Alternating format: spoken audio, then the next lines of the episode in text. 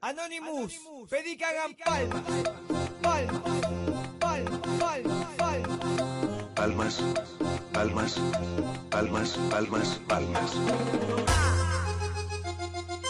Hola bebés, yo soy Fabri Andreucci. Yo soy Juli Linenberg. Muy bien, ¿qué onda? ¿Cómo estás? Esto es Maldito Podcast. Ah, por un momento pensé que esto era Libertinaje. Sí, sí. No, ¿qué onda? ¿Cómo estás? angustiado, amigo. ¿Por qué? Porque pasaron muchas cosas esta semana. Pasaron muchas cosas esta semana. eh, medio que nos vamos a meter de una, porque todo lo que nos envuelve hoy es producto de, de lo que pasó esta semana. Ni siquiera te voy a preguntar el episodio pasado porque te gusta la falopa, así que te gustó. Sí, eh, me refería angustiado para empezar porque la cuarentena se extendió tres semanas de un saque por primera vez.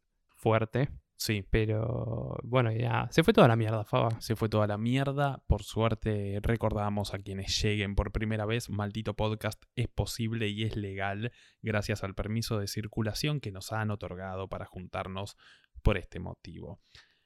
Ahora, eh, me cuesta esta introducción y eso que la anotamos, la charlamos. Volvimos a hacer una estructura después de muchos episodios. Volvimos a hacer una estructura y se viene, se viene tremendo. Así que arranquemos con qué vamos a tomar. Me tienen las bolas llenas con el champagne. Ahora tomemos tequila. Bueno, amigo, vamos a tomar algo que para mí nos va a poner más G de lo que ya estamos y va a ayudar a que el episodio fluya con mayor naturalidad. Vamos a tomar tequila con limón y sal, GG. ¿Hace cuánto que no tomas tequila, amigo? Eh, no tomo tequila desde, desde el colegio. Sí, iba a decir lo mismo. Sí, desde el colegio, no, nunca fui muy fan del tequila, me parece como algo que siempre que lo tomaba estaba de más. Cuando Sí. llegaba a la conclusión de, ok, me va a tomar un tequila, es porque ya había tomado mucho anteriormente. Ahora no tomamos nada, así que, va, tomamos vino en la cena. Pero hace como tres horas. Sí, así que vamos, vamos con tequila, no entiendo bien cómo se hace, creo que primero va la sal, después el shot y por último mordés el limón. La idea principal, teniendo en cuenta que íbamos a hablar de Anonymous, digo mientras sirvo los shots de tequila, era que pretendíamos tomar una bebida energizante tipo Speed o Monster, más que nada Speed, porque todo este tema de Anonymous me recuerda a nuestros 15 años siendo adolescentes, comiendo que es boom y tomando Speed porque se hacía como un cemento, una pasta en la boca. Y no conseguimos, en realidad nos dio paja ir a comprar y dijimos, che, ¿y tequila con limón y sal, pues Anonymous G de Cumbiero. Lo sacaste de la galera a último momento. Eh, no, a Faba se le acaba de caer toda la sal en la mesa, esto es increíble. Y esto no, no es tuyo. Ah, bueno, el cabulero lo está tirando, se lo está tirando por arriba del hombro. Che, esto es increíble, ojalá estuviera filmado. Eh, No. Decía, amigo, la cantidad de marcas que nombraste que no nos pagan es increíble, ¿eh? Dos energizantes, las galletitas poronga esa que nos metíamos en la boca. No, no. Sol, esto es fabuloso, ¿eh? Tiré toda la sal. Sal, boludo. Sí, bueno, para, uno. juntos. ¿Vamos? ¿eh? Juntes. Ju- Estamos juntos en esto, diría Troy Bolton. Yo pensé en maquerismo, pero bueno, dale. Ah, también. Bueno, no hay muy, mucha No hay diferencia. mucha distancia. Uno, dos, tres. Es rico pero polenta. Era rico. Hasta que no llegué al limón me parecía una poronga. Lo peor es que no sé, a los 15, 16 años te mandás 7, como si nada. Una noche donde creí que lo tenía dominado, me acuerdo me clavé 6. Al otro día me dolía la panza de una forma.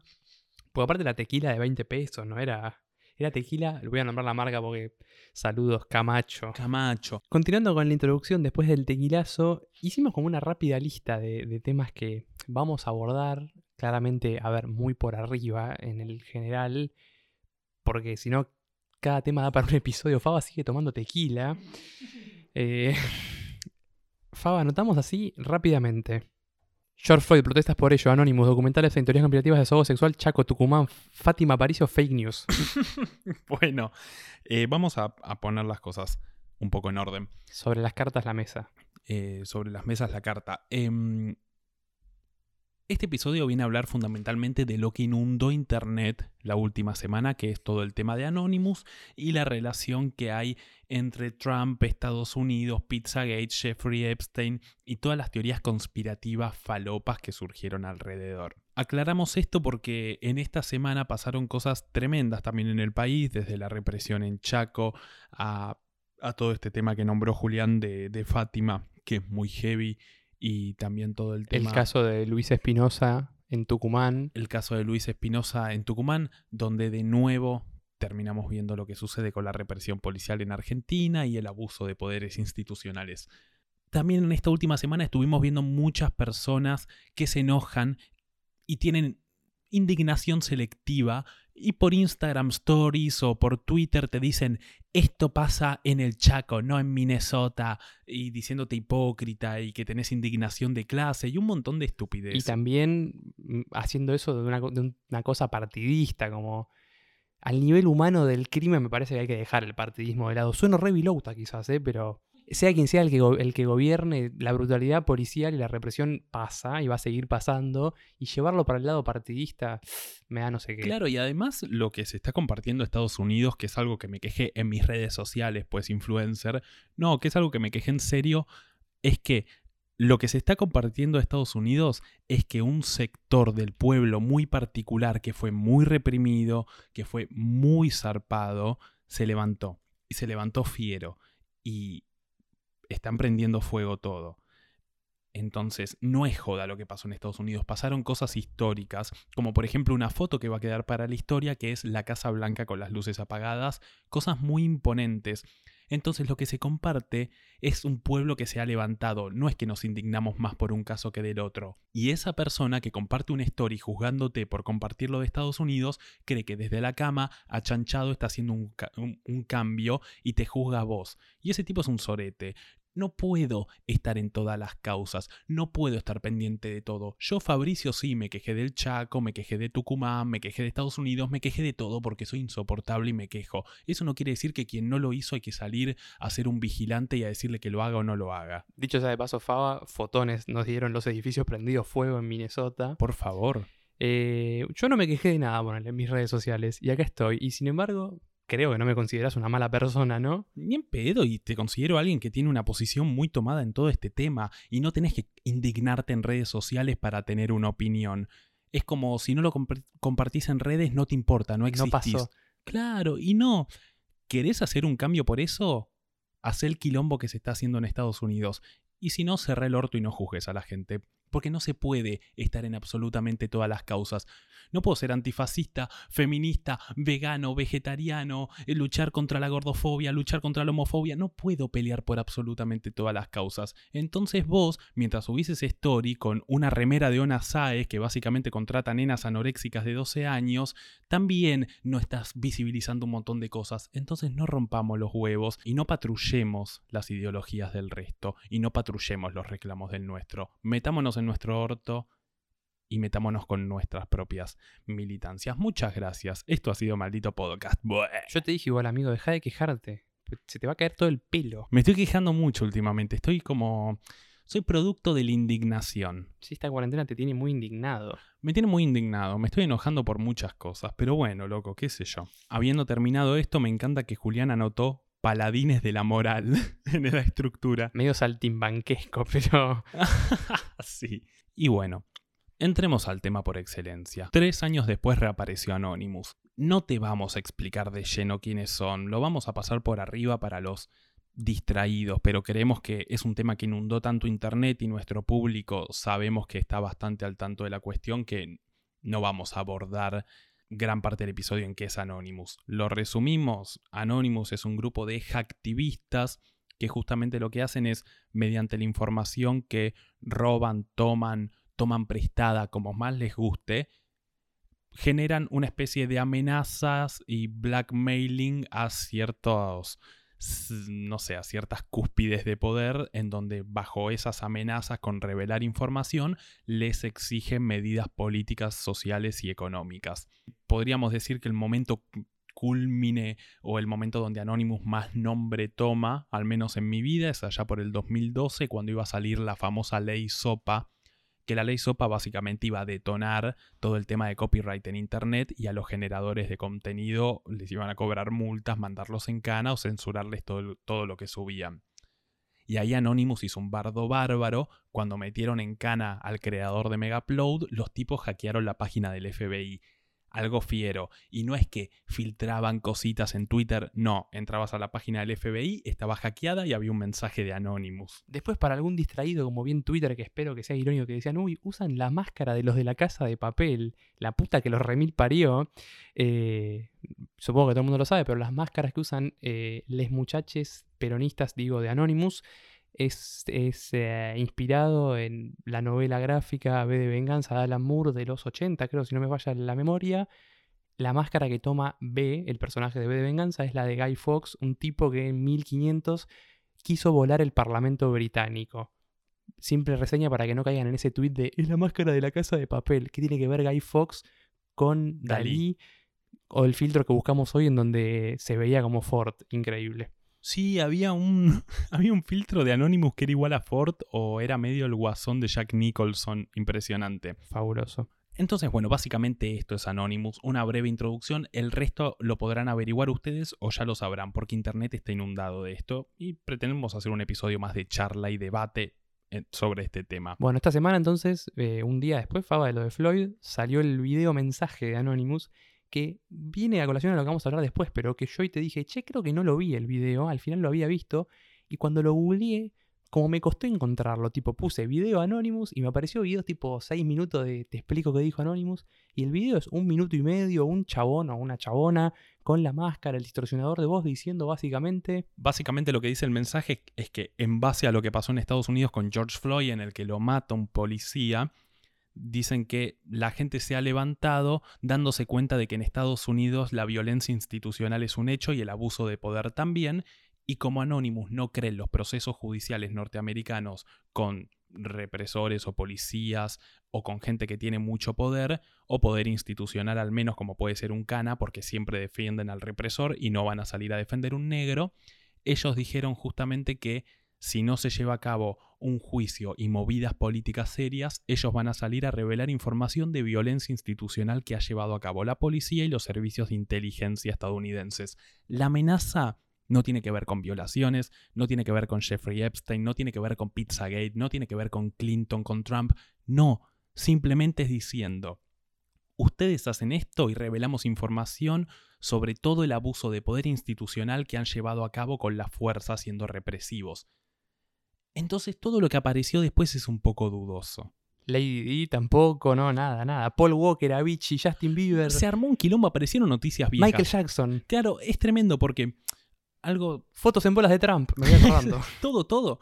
Ah, Un poco lo que pasa es, de, de ninguna manera estoy diciendo que Anonymous es un grupo terrorista, no creo que lo sea, pero acciona de una manera un poco parecida. Al ser tan anónimo, las adjudicaciones de los agentes que llevan a cabo cosas recuerda un poco a las del terrorismo, en el que un agente aislado hace algo en nombre de Anonymous, entonces Anonymous se lo adjudica. Algo parecido pasa con los grupos terroristas. De nuevo, de ninguna manera estoy diciendo que Anonymous es un grupo terrorista. No lo es. Fabricio está diciendo que Anonymous es y opera como un grupo terrorista. Jamás. No.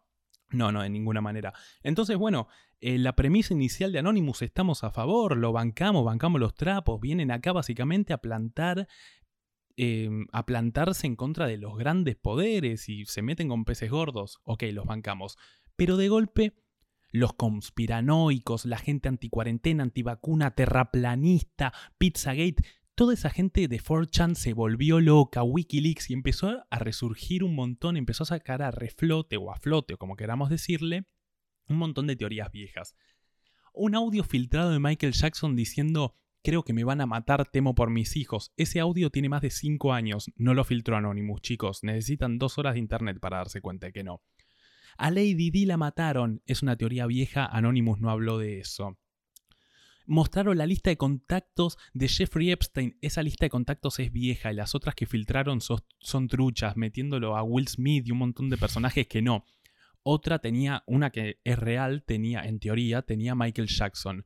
Ese Michael Jackson no era el músico, era el abogado. ¿Saben cómo es tan simple darse cuenta? La lista dice 2012. Michael Jackson murió en el 2009. ¿Pueden chequear algo antes de retuitearlo, por favor?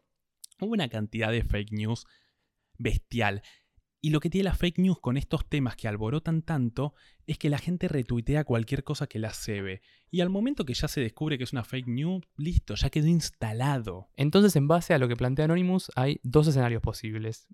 El primero y el que uno esperaría es se juzga al policía que mató a Floyd y a los que estuvieron involucrados se los condena, todos contentos.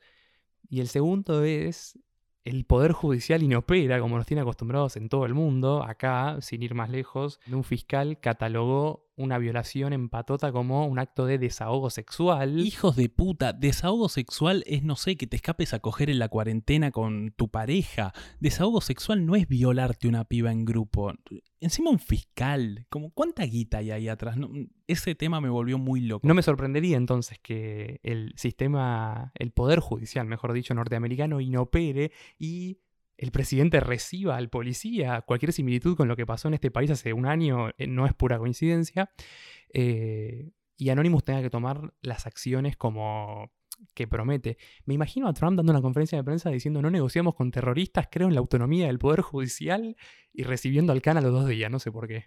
Eh, podría llegar a ser, no, igual habló en contra, pero Trump dijo algo mucho más polémico, más allá de que en, un principio salió a decir que arruina la memoria de Floyd con el looting y los saqueos, básicamente como diciendo, manifestándose no a favor de Floyd, pero en contra de lo que pasó y después empezó a decir que va a mandar a, a, la milicia y en cuanto empiece el luteo, o sea, el saqueo, empieza el tiroteo. Y después dijo, en cuanto toquen a un policía, Estados Unidos se va a teñir de azul. Heavy. Luteo me suena una palabra medio como de los jueguitos, ¿no? Sí, es re de los jueguitos, lutear. Lo de cuando toquen a un policía me sonó medio peronista, tipo, por uno de los nuestros que caiga van a caer cinco de ellos. Y me acordé lo que te quería decir antes en base a también la indignación de la gente ante la protesta violenta, pongámosle en cierto punto, no sacudiza un sistema tan pesado y con, tanto, con tanta estructura y demás compartiendo stories. O sea, ¿es una paja? Y la verdad que sí. Tenés que medir la fuerza contra la que estás peleando, digo. Pero además un sector tan oprimido y tan detonado como, eh, como el pueblo afroamericano, negro, como le quieran decir, que ya sabemos la historia, es decir, hasta los 60 tenían que ir en micros separados hace muy pocos años. Eh, está la famosa historia que cuenta Mohamed Ali, el mejor boxeador de la historia, diciendo venía de ganar una medalla olímpica de oro contra dos países comunistas y cuando fui al centro de mi ciudad me echaron por negro. Esto pasaba hasta hace poco, hasta hace nada, y sigue habiendo mucha represión, y sin ir más lejos, eh, Giuliani, un personaje mm, de New York muy conocido con la tolerancia cero, ha hecho un desastre matando gente afroamericana. Ustedes me dirán, pero ha solucionado el problema en Estados Unidos de inseguridad. Sí, ¿a costa de qué? Entonces, eh, claro, ese tema de las manifestaciones. Y viste que la gente que estoy en contra de las manifestaciones agresivas, gente que apela mucho al sentido común, es gente que después es fanática de la Revolución Francesa, ¿viste?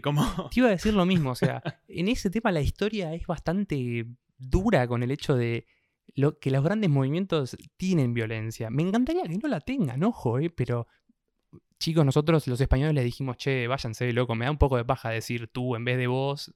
No, los, los cagaron matando, les tiraron agua hirviendo a los que nos vinieron a invadir después.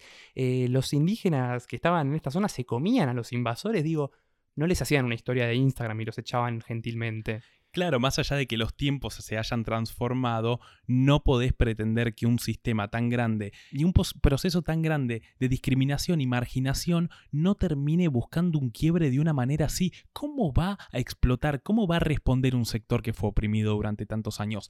Repito, cito a Juli, ¿es una cagada que prendan fuego edificios y un McDonald's? La verdad que sí. ¿Es una cagada que hayan matado un policía negro? Lo es.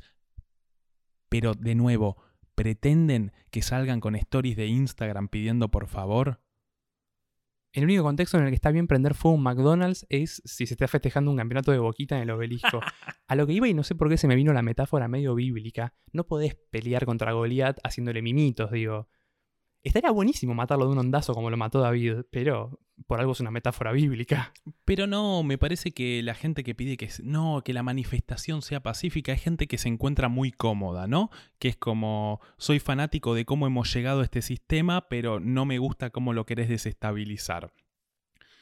Los movimientos son así, lo mismo pasa acá en Argentina con las pibas. Queman patrulleros, pintan paredes. ¿Es una paja que pinten el cabildo? Sí, pero después de tener noticias diciendo que una violación es un desahogo sexual y esa es la mínima de las noticias, vivimos miles de esas constantemente, entonces, ¿cómo van a responder? ¿Cómo no vas a querer prender fuego todo?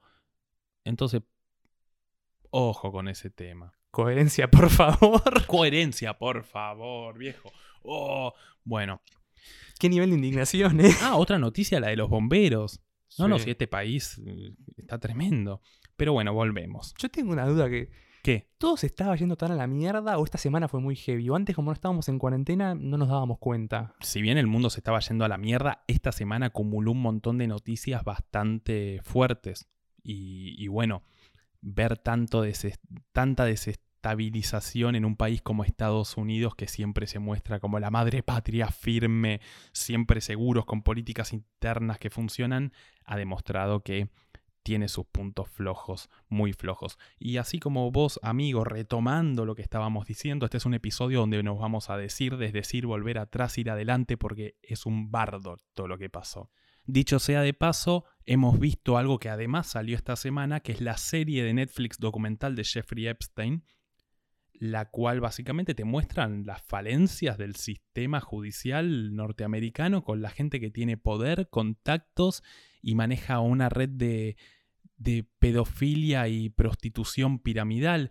Una breve introducción, amigo, aunque lo pueden averiguar y ya lo saben, de Jeffrey Epstein. Los dos la vimos la serie, bien como bien dice Faba. A ver, Jeffrey Epstein parte de esa de ese 0,00001% de la sociedad que tiene un nivel de plata que uno no se puede imaginar, que declara obviamente una décima parte o menos de su patrimonio. Bueno, el tipo hizo mucha guita con Wall Street, jugando a la bolsa, etcétera, etcétera. Y en vez de vivir una vida tranquila y plena con mucha guita, empezó en una de abusar pibas, básicamente, abusar y violar, donde tenía como cómplice a su pareja también una señora hija de multimillonarios que le facilitaba a estas menores y después armaron una estructura, según lo que cuenta la serie, donde había tres asistentes más y lo que hacía el tipo también era reclutaba un reclutaba no a ver abusaba de una piba y le decía si vos me traes una amiga te pago a vos y le pago a tu amiga Una especie de Nuskin, pero de abusos. Y no es un chiste, realmente. Una especie de estafa piramidal, pero con proxenetismo. De hecho, el- en la serie, el abogado de la. el- o el- no, el policía que investiga el caso en un primer momento muestra el esquema y es realmente un esquema piramidal. O sea, está Epstein, la mujer y se van desprendiendo los personajes. Sí, algo muy interesante que cuenta una que es similar a, a las estafas piramidales, dice, yo me daba cuenta que si bien ganaba 200 dólares cada vez que él me abusaba, ganaba más plata si le llevaba a alguien. Entonces una chica dijo, no, le habré llevado otras pibas menores de edad, por lo menos 40. Tremendo, tremendo. Y nada, las víctimas terminaban formando parte de ese sistema sin darse cuenta porque se abusaba de gente menor de edad con problemas de guita, con problemas familiares, con problemas heavies. Y mm, lo interesante de todo esto es que el amigo Jeffrey Epstein eh, resulta que tenía muchos contactos y entre esos contactos gente que visitaba su isla, como por ejemplo Clinton, expresidente de Estados Unidos, esposo de Hillary, em, quien dijo que nunca fue a su isla privada, pero tiene por lo menos 26 registros de haber viajado en su avión privado, en el de Jeffrey Epstein. Donald Trump, quien dijo que es un tipo fenomenal, a terrific, terrific guy, dijo, y después aclaró, se ve que tenemos mucho en común, que nos gustan mucho las mujeres, aunque a él un poco menores o más jóvenes, mejor jóvenes, dicho. Eh, otros amigos, el príncipe Andrew o príncipe Andrés, quien tiene demasiadas denuncias por abuso y quien en la serie directamente lo juzgan por una violación a una menor de 17 o 16 años, cuyo, de- cuyo príncipe luego dice no, no me acuerdo de la foto y un montón de disparates en una entrevista. Me impresiona obviamente el nivel de impunidad, de guita y de poder que maneja ese porcentaje mínimo de la sociedad. O sea, estamos hablando de un tipo que hizo muchísima guita, tenía una isla en el Caribe, esas cosas que vos no te imaginás, pero ni en pedo, tenía un avión comercial, no es que tenía un jet chiquitito, tenía un 727 y se codeaba con presidentes y la realeza británica, o sea, no, no se me imagina algo más arriba que ahí, y bueno, ahí los tenés, violando y abusando de pibas menores de edad. El loco, después de su primera condena, hizo una fiesta a la cual invitó muchos personajes, entre ellos Woody Allen. Tremendo violín, eh, tremendo actor. Sí, se come a lijastra, no me rompan las pelotas. Eh, vuelos con Kevin Spacey, por ejemplo. Otro personaje que también aparece en la serie es Harvey Weinstein, quien está condenado y cumpliendo la condena por abuso y violación. Eh, es un tipo que le dijo, como sintiéndose más pijudo, porque esa gente se mide, se mide por su virilidad, le dijo a una de las víctimas que si lo quieren voltear nunca podrían porque él conoce a todo el mundo y tiene comprometido a todo el mundo en sus filmaciones porque tenía cámaras por todos lados. Este tipo casualmente, una vez que fue realmente juzgado, después de todo este sistema que se ha dado de, evasión y de ventajas y de condenas absurdas, termina condenado, ofrece pagar 500 millones de dólares por fianza, no se lo aceptan, y el tipo, en una cárcel eh, de Nueva York, termina de golpe suicidado los dos guardias que lo tenían que vigilar se quedaron dormidos en ese momento y las cámaras de su celda y alrededores casualmente no funcionaban. Es decir, que incluso su muerte es dudosa teniendo en cuenta que conocía a la realeza y el presidente en ese momento era Donald Trump y el ministro de Trabajo de Donald Trump, quien había, quien habían renunciado hace poco, era casualmente con quien hizo el acuerdo. Turbio. Y con todo esto de Anonymous, volvemos a Anonymous, ha resurgido un montón de teorías que han existido diciendo Anonymous filtró las listas de Jeffrey Epstein. Todo lo que ha salido son cosas viejas y en otro caso truchas y no confirmadas. Lo filtró Anonymous, no lo filtró Anonymous, no levantes todo lo que ves en internet, porque las filtraciones que reales las vamos a pasar por arriba cuando sucedan. Otra cosa re falopa a lo que le adjudicaron a Anonymous y me cagué de risa es que la policía de Minneapolis sacó una app diciendo dados los disturbios, mándenos los videos que ustedes tengan para que nosotros después podamos juzgarlos. Como que si la gente termina siendo botón y le pasa a los rati toda la información de las marchas. A lo que fans de K-pop, el género musical, dijeron: Che, llenemos de fan cams, o sea, filmaciones al escenario de los artistas de K-pop, saturemos toda la app de esos videos para que la tengan que dar de baja. Efectivamente, los fans de K-pop llenaron de fancams toda la app, la tuvieron que dar de baja y dijeron: Anonymous hackeó con videos de K-pop. No fue Anonymous, fueron los mismos usuarios, está comprobado, fueron ellos. No le adjudiquen todo a Anonymous, porque en algún momento, tal vez de un golpe real o no, porque es todo mentira, pero si lo llega a dar, va a estar nublado y completamente obtuso después de todas las boludeces que le estamos adjudicando, como la foto de Trump en bolas, que no era una foto real, sino que era de un maniquí. Anónimo filtró la foto del maniquí. ¡No! Sí, me mata que le adjudican cosas reinos en tonas, ¿viste? Como cosas que hace un grupo de fans de un género de música. Tipo, no creo que los locos hagan cosas tan pavas.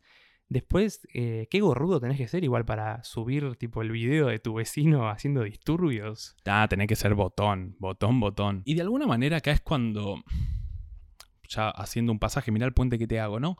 Em, aparecen las dudas. Se está dando todo de una manera muy organizada y muy casual. No me parece que a mí sea todo tan casual como para que de golpe aparezca Anonymous tres días después de que salga la serie de Netflix de, de, Epstein. Hablemos también de la puntería de Trump, que si bien es un desastre, es un facho, es un nazi, el tipo quejándose de los disturbios de, de la gente de Black Lives Matters, pero de golpe hubo, hubo marchas nazis, nazis de hecho y derecho, a lo que él decía que eran manifestaciones pacíficas, como por ejemplo el grupo de gente blanca que terminó sellando el Congreso, no, no el Congreso de Estados Unidos general, sino de un estado en particular, para que no se, se, extienda la cuarentena. Con armas, lo cerraron, les dijeron, lo vallaron, no pueden pasar. Con armas y con carteles de Trump. A lo que Trump dijo es gente ejerciendo sus derechos. No dejaron que vayan políticos a votar. Y eso no te parece terrible, pero sí te parece terrible que un grupo de gente oprimida tras la muerte de un compañero salgan a prender fuego todo. Que estará mal, sí, pero también es bastante heavy que te estén cerrando un parlamento para que no se pueda votar una ley con armas. Muy heavy. Pero amigo, si querés andar calzado, anda calzado. ¿Qué te importa a mí si vos andás calzado no andas calzado? Por eso te digo, no. Y está bien que Trump una puntería tremenda porque pasa esto, le prenden fuego todo, aparece Anonymous y justo Netflix saca esta serie en un año electoral que la serie tiene cuatro episodios, este documental, Trump no está 100%, es más, no está comprometido, simplemente era amigo del chabón y bueno, parece ser que mala leche. En todos los, en los tres de los cuatro episodios aparece Trump nombrado con video, con imágenes. es muy alevoso lo que lo nombran a Trump y no lo nombran tanto al príncipe Andrew, que si bien lo nombran y le dan un apartado, no es tanto como a Trump, no nombran tanto a Clinton, que es alguien que está más comprometido también, van con Trump puntualmente, ¿no? De hecho, en un episodio te dicen, no, fuimos al boliche en Londres, Trump, que es, en vez de ser con U, es con A, y aparece una silueta de un tipo re parecido a Trump. Si bien no es él, las conexiones que hace el cerebro son como muy evidentes. En los cuatro episodios lo metes al tipo. Pero bueno, pasa todo muy casualmente, no todo muy oportuno. Y ahí es donde dudas un poco. Eh, el Anonymous que apareció es el real, es una movida publicitaria, em, es toda una movida política. Anonymous ha tomado partido, es decir, ha aparecido justamente con, con, con una intención política teniendo en cuenta que son las elecciones en Estados Unidos este año. No lo sé. Y habiendo tantas dudas. Anonymous dijo: La plata no compra la felicidad y después se fue a China por 20 palos. No.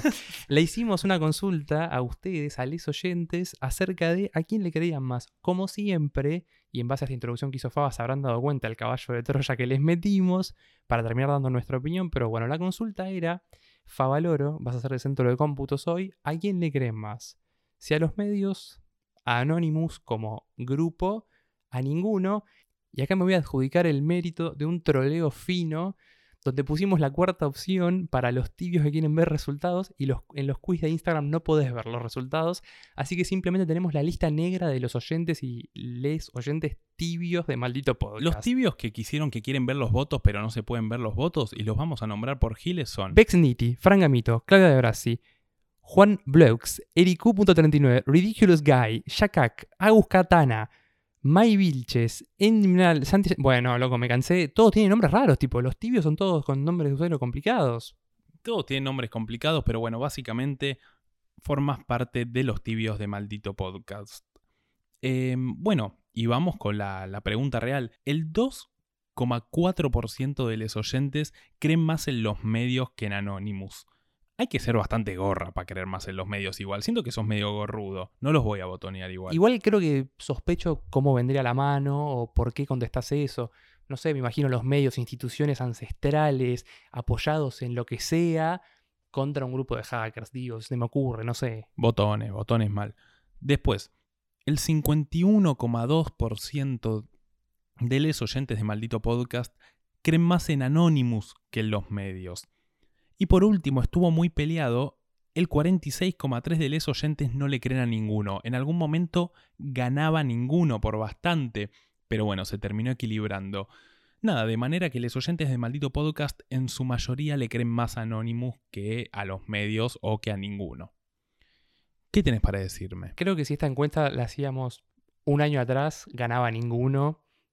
O sea, Anonymous está muy caliente en este momento, están todos quizás comiéndose las fake news que salieron y las filtraciones falsas y el pobre Paul Walker, y entonces le creen Anonymous. Eh, yo ya te dije, Faba, yo me encuentro en ninguno, que tiene un poco de tibieza, me parece estar en ninguno. ¿Por qué me decís que no? Faba, decime tibio. No, eh, para mí no. ¿No? Bueno, es ser un escéptico, siempre un claro. Bueno. Tal vez medio hortiva, ¿viste? Como medio descreído, como dale, hay dos bandos, pero, pero no me parece tibio. Ahora te cuento. Bueno, eh, sí, no le creo a ninguno. Los medios ya sabemos. Están todos bancados por alguien. Al fin y al cabo se llaman de distinta forma, pero el dueño es el mismo, ¿viste? Por ahí vos pensabas que este de uno y este otro y al final es del mismo tipo. Fake news, Pones TN y dice que hace 11 grados, pones 5N y dice que hace 13, tienen minutos de diferencia en las horas, es muy, muy fuerte. De golpe TN poniendo imágenes de Chile en una villa que en realidad era en Argentina, o C5N publicando imágenes de un hospital de Oxford diciendo que eran acá en Argentina, todo muy raro. No hay que creerles, pero después Anonymous me hace mucho ruido, amigo, esto de que puede ser cualquiera, no ponen la cara. Si sos tan guapo, poné la cara, saca la papa caliente y sacala de una. No sé, no, no les termino. Por favor, Anonymous, no me hackees a mí, no hackees al podcast. Eh, te estoy chicaneando, pero entre amigos.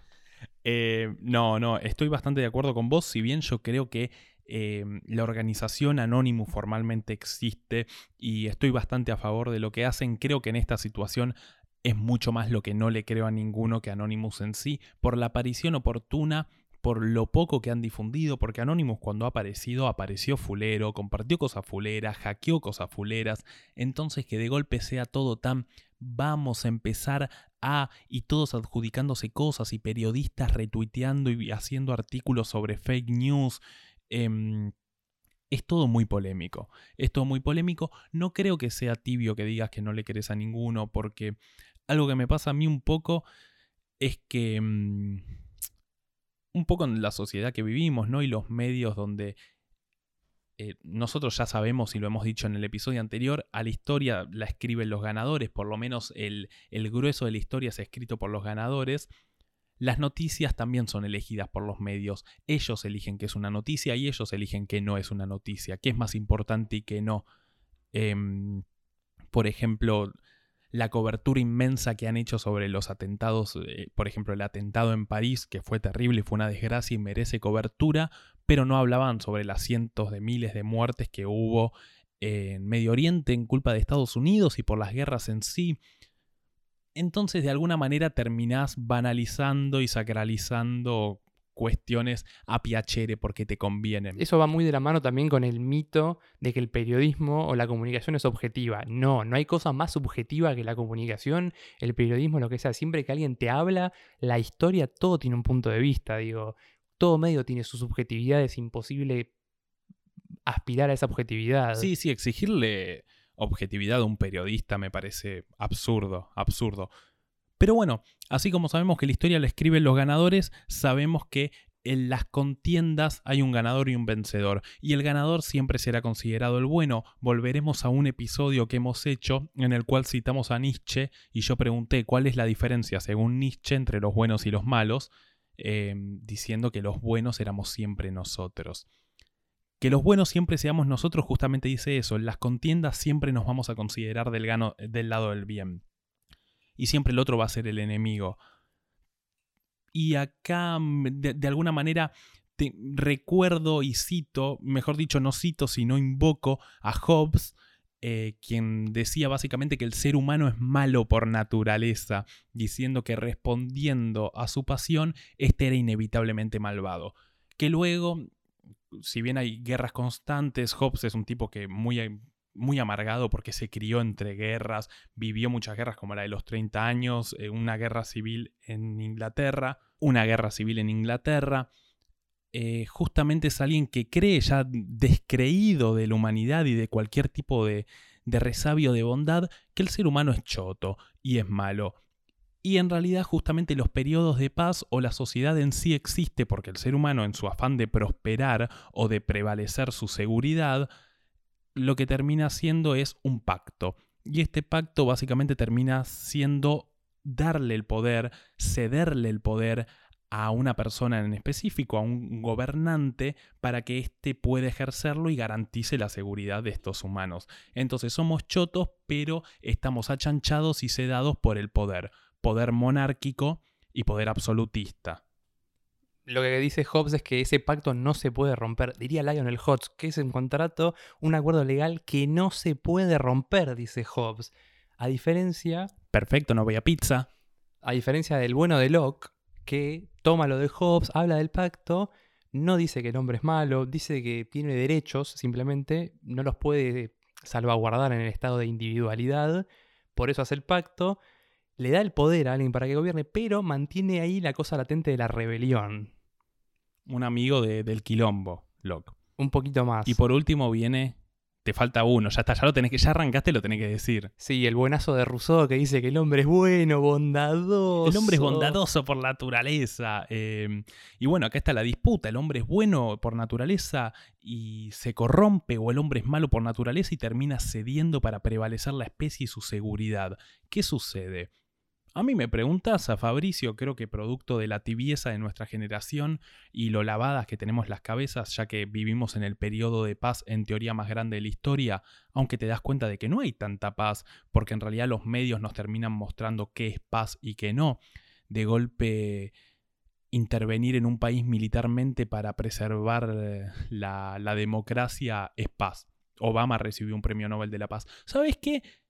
Venezuela debería intervenir en Estados Unidos para preservar la. para restablecer el orden, el orden democrático. Fabuloso. Igual, o sea, el concepto de paz histórico es que no haya guerra. O sea, que se muera gente todos los días por el simple hecho de ser mujer, ser negro, ser oprimido, estar en Medio Oriente y que tengas petróleo. No es, o sea, guerra. No, no es violencia. O sea, bueno, nada.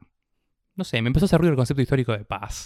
Quiero dejar en clara la postura de este Puscas porque sé que la compartimos ambos dos. Sol, no sé si vos también, pero te voy a incluir en la misma bolsa.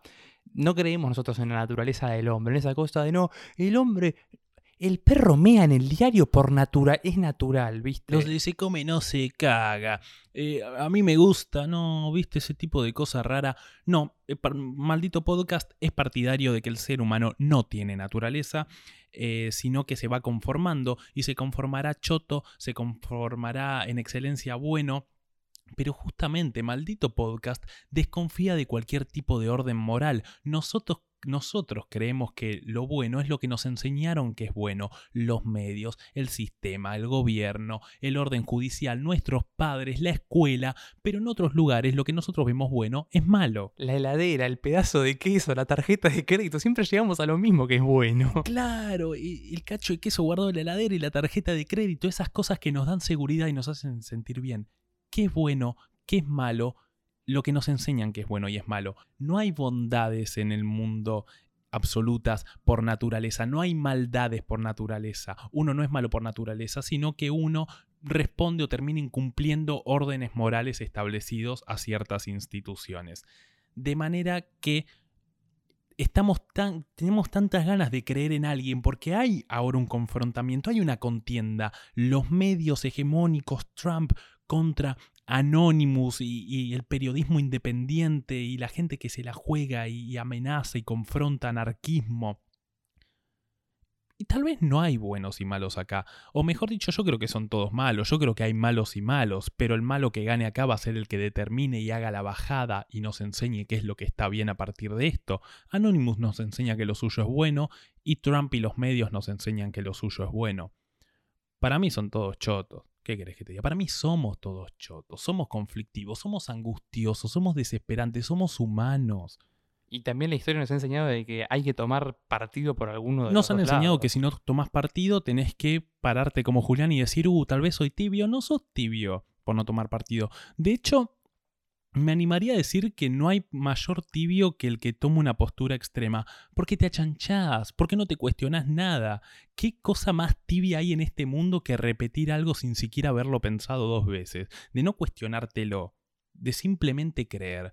Yo creo que la postura más tibia del mundo es, no es colocarse en un extremo eh, en el que repetís no no tomar partido. Yo siento que hay ciertas situaciones en las que tenés que tomar un partido, como por ejemplo lo que pasó con este fiscal Sorete, que precisamente agarró y dijo que es un desahogo sexual una violación. Ahí tomo una postura extrema, porque atenta directamente contra principios míos. Pero mm, tomar posiciones extremas en todo me parece un lugar cómodo.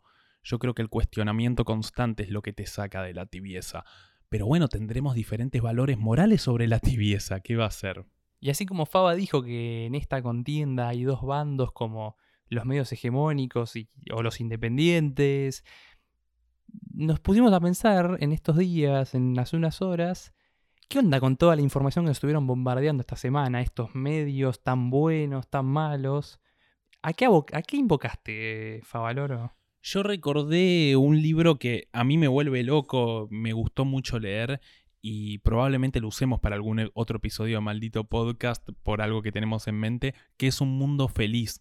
Eh, es un libro muy zarpado, eh, en el que básicamente habla acerca de un autoritarismo diferente, cómo el ser humano es oprimido y es, no quiero usar la palabra sometido, es sometido de una manera muy diferente a como se creía en ese entonces. No iba a ser con un autoritarismo totalitario y alevoso, sino más bien con un autoritarismo del cual no te das cuenta, de una presión, de una opresión que no notas que te están ejerciendo. Te hacen creer que sos libre, pero estás haciendo cosas que te han metido en la cabeza. Entonces, mientras todo el mundo se cree feliz, está siendo completamente sometido y dominado. Y casualmente algo de lo que se habla un poco es de la sobreinformación. Aquí podremos citar Escuela de Frankfurt sobre los medios de comunicación. Maldito Podcast ama la Escuela de Frankfurt. Julián estudia comunicación social, es decir, siempre volver aquí. Pero los medios de comunicación forman opinión. Y si bien en algún momento, en algún momento del mundo, hace no tanto, a los medios se los censuraba, en este momento de la historia no se los censura tanto, sino que cada vez hay más voces, cada vez hay más noticias, cada vez hay más información. Yo en este momento agarro el celular y puedo ver absolutamente todo lo que está pasando en este mundo. Puedo ver noticias reales, puedo ver noticias falsas, puedo ver opiniones de todo el mundo, puedo ver videos en YouTube de gente explicándome lo que sucede, puedo ver documentales, puedo ver PDFs, puedo ver libros, puedo ver escritos, puedo ver absolutamente todo. Hasta una infografía. O me puedo escuchar un podcast falopa como este sobre el tema. Es decir, hay una sobre información. Esto termina generando, y me acuerdo de Sherlock Holmes, eh, en el que el malo de Estudio en Escarlata era el taxista, que en realidad manejaba un caballo, pero después la serie lo termina, manejaba un carruaje, la serie lo termina adaptando a un taxista real, quien te dice que casa en sociedad. El verdadero asesino que pasa desapercibido es aquel que no se esconde, sino que está a plena luz del día porque no vas a dudar de ese. Entonces justamente la información verdaderamente importante, la que nos duele, la que nos hace abrir los ojos, probablemente esté a nuestro alcance, pero está completamente opacada por el nivel de sobreinformación que estamos manejando. Y yo creo que hay un poco de eso. Y creo que la fake news y todo lo que está pasando y todo lo que nos revolean por la cabeza termina siendo de alguna manera otra forma de someternos, en la que no se nos va a privar esta información, sino que probablemente ya la vimos, pero la pasamos por arriba o la pasamos con una fake news o nos olvidamos de ella con las cosas que está pasando entre el COVID y, Floyd y, y Anonymous y Netflix y todo lo que está pasando. Me hizo acordar también lo que dijiste antes de, de no hay cosa más chancha en el sentido de adormecido, tranquilo de la palabra, que ser como un extremista en las posturas. Bueno, no sé por qué se me viene que la felicidad plena que propone un mundo feliz como parodia lleva al sometimiento y se me ocurre también que ese estado de felicidad plena no es cosa más chancha y extremista, digo, como que siento que la vida está, no, no ir tampoco al extremo de las penumbras, pero sino en los vaivenes, diría, en el ir y venir. Yo desconfío mucho del tipo amigo de todos y muy feliz. Yo desconfío mucho de, ese que te dice que yo, yo solo lloro de felicidad. Yo dudo del amigo de todos. ¿eh? Yo dudo del que siempre tiene una sonrisa. Yo, yo dudo del que nunca te dice algo en la cara. Eh, yo dudo, dudo de los modales un poco a veces. No es que hay que ser un maleducado de mierda, de hecho no lo soy. Pero dudo de de la felicidad constante, como si la gente que te dice yo soy feliz, ¿uno es feliz o uno está feliz? No lo sé, te lo pregunto, como eh, yo me levanto todos los días y agradezco. No sé, dudo, dudo. Por eso, para mí, la posta, lo que verdaderamente importa está en los vaivenes, porque tampoco obviamente está bueno el estado de el otro extremo de la penumbra absoluta. De ninguna manera, es chotísimo también. Por eso. Sí, de manera que mm, aguante ser tibio, vieja, pero mm, sí, sí, hay bastante de eso y volviendo a Escuela de Frankfurt, eh, voy a citar a Adorno, pero en realidad sobre algo que dice del cine. Adorno dice, y esto no sé si lo dije en el episodio del cine, puede que sí, puede que no.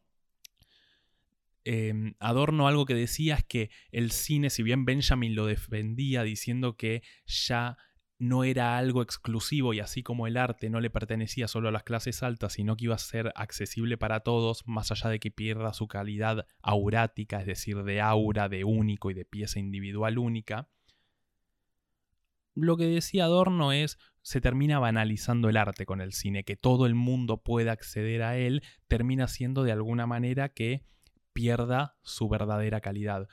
Eso me parece medio choto, yo no estoy muy de acuerdo con él, pero algo que dice y que creo que es muy aplicable al mundo de hoy, con el cine y con otras cosas, es que el cine en el futuro llegará a un punto de perfección tan alto y de tecnicismo tan preciso que nadie nunca notará que ya estará en declive. Eso me pareció brillante cuando lo leí, brillante, y creo que con los medios pasa un poco eso, con la información, con las redes sociales. Estamos en un punto de clímax tan zarpado de información, tenemos tanto alcance a todo, estamos viviendo un sueño, hace años esto era un sueño. Uno veía a los supersónicos y flasheaba con una videollamada y con poder leer el diario en una tablet.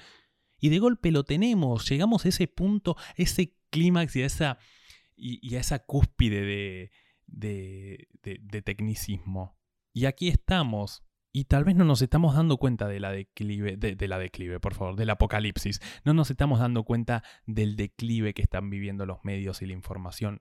Y por ende nosotros, porque somos un bicho que se mueve bajo información y conocimiento. También pienso, en base a esto que, que traes de adorno, cómo la gente en su momento, me imagino, se hacía la paja pensando en tener una noticia al instante y ahora lo peligroso que se volvió eso.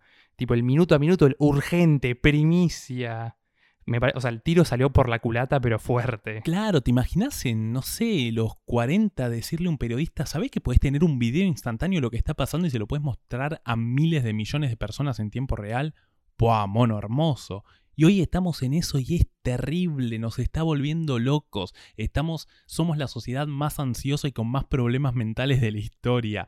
Eh, estamos detonados. Y Argentina, el país con más psicólogos per habitante del mundo increíble. Argentina es el país más psicoanalizado. Y eso lo veo como algo bueno, de todos modos. Sí, sí, sí. Así que, loco, ya no sé qué decirles. Eh, tal vez vinieron buscando respuesta, pero le dimos más dudas que el resto de la semana. Y lo que obviamente ah, no hay que dejar de decir es que si ustedes están eligiendo escuchar este podcast, tiene una bajada de línea, obviamente. No se crean que no hay, una, no hay tal bajada. La queremos disfrazar. Quizás le metemos el caballo de Troya, como nos gusta decirle.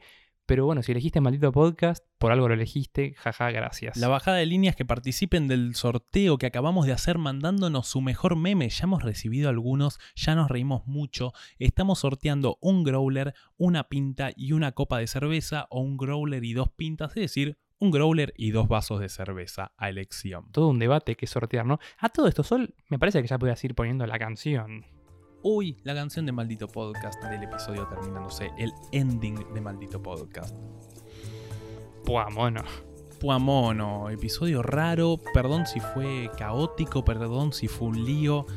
Es lo que fue esta semana y es nuestra manera más organizada de bajárselos en una charla de amigos. Eh, muchas gracias por llegar hasta acá. Participen del sorteo eh, nada, loco, les amamos. Es lo mejor que hemos podido hacer a las 4 de la mañana después de bastante vino, un tequilazo y en todo este quilombo. Así que, Favaloro, bueno, tenemos el renovado permiso de circulación cargamos nuestra temperatura corporal en la app Cuidar. Acuérdense de desactivar la localización, jeje. ¿Cuándo sacará la app Culiar? Ah, retarado. Nos subimos a nuestro medio de locomoción preferido. Nos subimos a nuestro 727 privado, el cual usamos para ir a islas a que nos hagan masajes.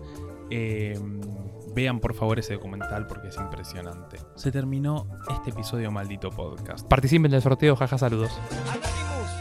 dame un pico.